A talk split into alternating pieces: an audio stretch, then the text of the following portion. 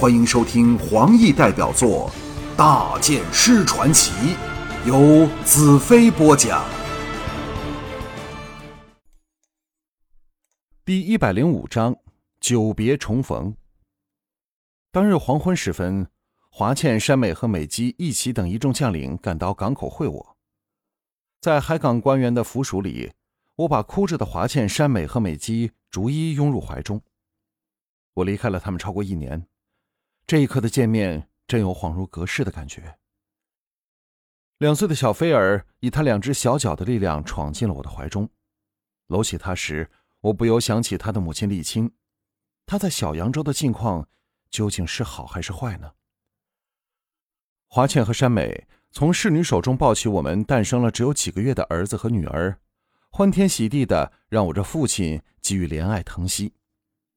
我不忿的道。为什么他们长得那么像你们？只有眼睛才像我。华倩横我一眼道：“最重要的东西像你还不满足吗？”娇娇抱起小菲儿道：“这么英俊可爱的小子当真罕见，兰特你可不能偏心。我肚子里的孩子若是男的，最少要长得像他这样好看。”我苦笑起来，这事儿实在是与偏心无关。眼前都是美好愉快的事物，但是。如果我败给了乌帝，一切都没有了。我与义奇等逐一握手，询问情况。见过所有人后，华倩呼道：“兰特，还有一个人想见你，想的要命的那种。”我愕然道：“谁啊？难道是马原、英耀、白丹，又或是黑脸白天等人？但又似乎不太可能。他们应该在为立国的事情忙得昏天黑地，哪有闲暇在这儿等我回来？”我往大门望去，一个动人的身影出现在那里。我喜叫道：“沥青！”艳丽的美郡主先是缓缓举步，接着奔跑起来，一溜烟儿冲进我怀中，喜极而泣道：“兰特，兰特，我想你想的发疯了。”我又气又乐的，重重的在他的丰臀上打了几记。既然这么想我，为什么又玩弄小手段？我还以为你没回来呢。山美在旁笑道：“不要怪青姐，是我和华倩叫她这么做的，想给你个惊喜。”我向丽青道：“真的令我惊喜莫名，我想不到你可以这么快回来。因为我找到了适合的人选，交卸了责任，我已经尝够了相思之苦。”战恨道：“我们入席之后再谈个痛快，我们入席之后再谈个痛快，尽诉离情。”沥青等全部瞪大了眼睛，想不到如此文雅得体的话竟能出自此郎之口。山美过去扶着他道：“大哥，乌国的美女这么少吗？”战恨看了雪之眼：“这么美的怎么会多呀？”接着低声问道：“彩荣为什么不在这里等我？”华倩道：“你当了父亲也不知道吗？彩荣被你的族人接了回去，在你新的巢穴专心生狼崽呢。”战恨一听，满面笑容，尖声怪叫，把所有人都吓了一跳。巨灵搭着他的肩头，推着他往设了有三十多个座位的大长桌走去，并脆脆连声：“哼，又发狼性了。”众人在笑声中入席，纷纷坐好。我搂着美姬：“你和我们一起坐吧。”美姬满脸羞红：“不，让我服侍你们。”山美笑嘻嘻的逼着他坐到席上去。长桌一方是我和众妻，另一方是义旗和众将。战恨灰鹰和他们的女人坐在一桌，巨灵叶凤和游女们则坐在相对的一方，气氛热烈融洽。这时我才有机会为他们逐一介绍。山美数了数，向我娇笑道：“大弟，你只多了四位美妃啊，让我们全输了。”华倩笑道。我猜你最少会多纳十位妃子，想不到你这么修心养性啊！我搂着承欢膝下的小菲儿，哼，你当我们组的是烈焰旅行团吗？酒过三巡后，一齐报告说，这里一切事都进行的很顺利。大帝要不要到各地巡查，为他们打气，看看还有没有什么可以改造的地方？我摇了摇头，不了。明天我要启程去净土，离开那里两年多了。再不回去，他们会说我言而无信，不守三年之期的。华倩一呆道：“不多留几天吗？”淡如笑道：“你怕什么？兰特也没说不带你去，只要有他在你身边，在哪里还不是一样吗？”华倩白了我一眼，哼，除非兰特杀了我，否则休想再把我撇下。李青道：“乌帝的事解决了吗？”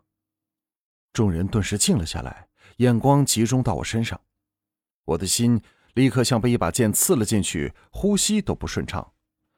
知情的巨灵等均无精打采。华倩色变道：“发生了什么事？”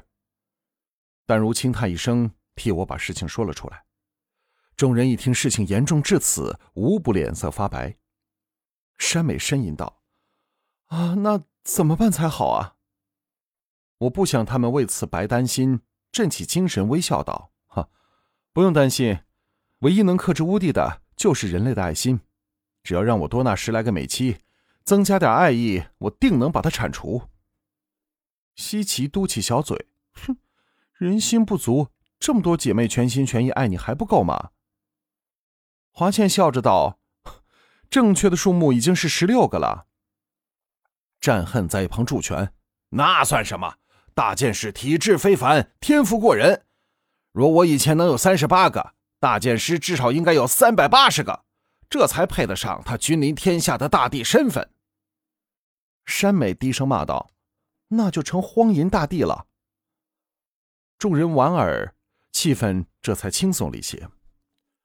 容淡如悠然道：“家法第十三条，就是兰特大帝的妻子数目不能多过十六个。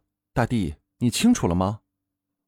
众男皆以同情的目光向我看来，我微笑道：“呵呵，最少应该是十八个吧。”众女一呆，齐声追问。我的灵魂飞回美丽的净土，憧憬着美好的未来。道：“第十七个就是净土最美丽的女祭司花云。以前我可任她维持祭司高贵的独身意象，但今天兰特已经明白了人生真意，不再让这类令双方痛苦的事继续发生下去。无论是用阴风的邪术，又或是战恨的恶狼术，我一定要把他弄过来。”众人都为我这坦白直接的肺腑之言绝倒。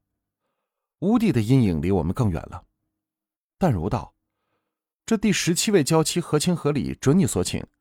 那第十八位美人又是谁？”我郑容道：“我第十八位娇妻代表着人类的生死存亡。假设我能得到他，便代表乌帝被歼灭了。”众人无不知我说的是公主，立刻想起乌帝会毁灭人类的大威胁。战恨道：“我和巨灵商量过了。”我们都是要跟在你旁边和你并肩作战，否则回到家里仍是睡不安枕、食不知味，终日挂在心头。不如随你到沙漠去，和吴帝拼个生死。巨灵也道：“战恨说的对，何况我们两人精神和身体力量都已倍计的增强了，我们有信心助你对付吴帝。”我长叹一声：“唉，若只是舞剑挥毛，我一定会让你们同去。”可这次和乌帝的斗争，将会是以前前所未有的奇怪方式进行。我孤身和他决一死战，反能抛开所有顾虑，专心的对付这个怪物。淡如一震道：“那你最少要把琪琪带在身边才行。”西岐热烈的目光向我望来，我点头道：“如果她那个时候还未怀孕，我就带她去。”巨灵知道我在这件事上下了决定。叹了一口气，不再坚持。战恨失望的道：“啊，那我岂非不能到净土去了？净土的美人不是没我的份儿了吗？”众人皆笑骂。山美嗔道：“你可别忘了，彩荣天天都在盼着你回去呢。”战恨想起彩荣，立刻眉开眼笑，不再为不能到净土去而失望。淡如笑道：“横竖，你是一头不会死的狼。”时间多的用不完，待诸事了结之后，不可以用你的狼腿走过沙漠，到净土那边秀秀最美的女人在哪里吗？战恨迅速反应道：“嗯，最后一定会秀到秀丽法师的身上去。”但如杏目圆睁，你试试再说一遍。沥青笑道：“旅途中这头狼有没有占你便宜啊？淡如失笑，一点点吧。气氛至此又热烈起来。我记起一事，向华倩道：“你们忘了带飞雪来见我吗？”华倩神情一暗。我本想迟些告诉你，你往乌国去后的第三天，飞雪忽然失了踪，怎么也找不到她。我呆了半晌，呃，不用担心吧，除了魔女百合之外，谁都不能把她骑走，他们一定是到了沙漠去。巨灵举酒向我道：“这杯酒让我和大剑师践行，祝你一帆风顺。”众人慌忙举酒祝贺。战恨一拍灰鹰的肩头：“嗨！”到了净土后，记着留几个美女给我，不要一个人独霸净土啊！众人失笑。巨灵道：“我们先回家看一看，然后回到净土和大剑师会合，参加大剑师娶第十七和第十八位娇妻的盛宴。”众人轰然举杯祝贺。宴会在热烈的气氛里继续着，直至深夜才尽兴回房休息。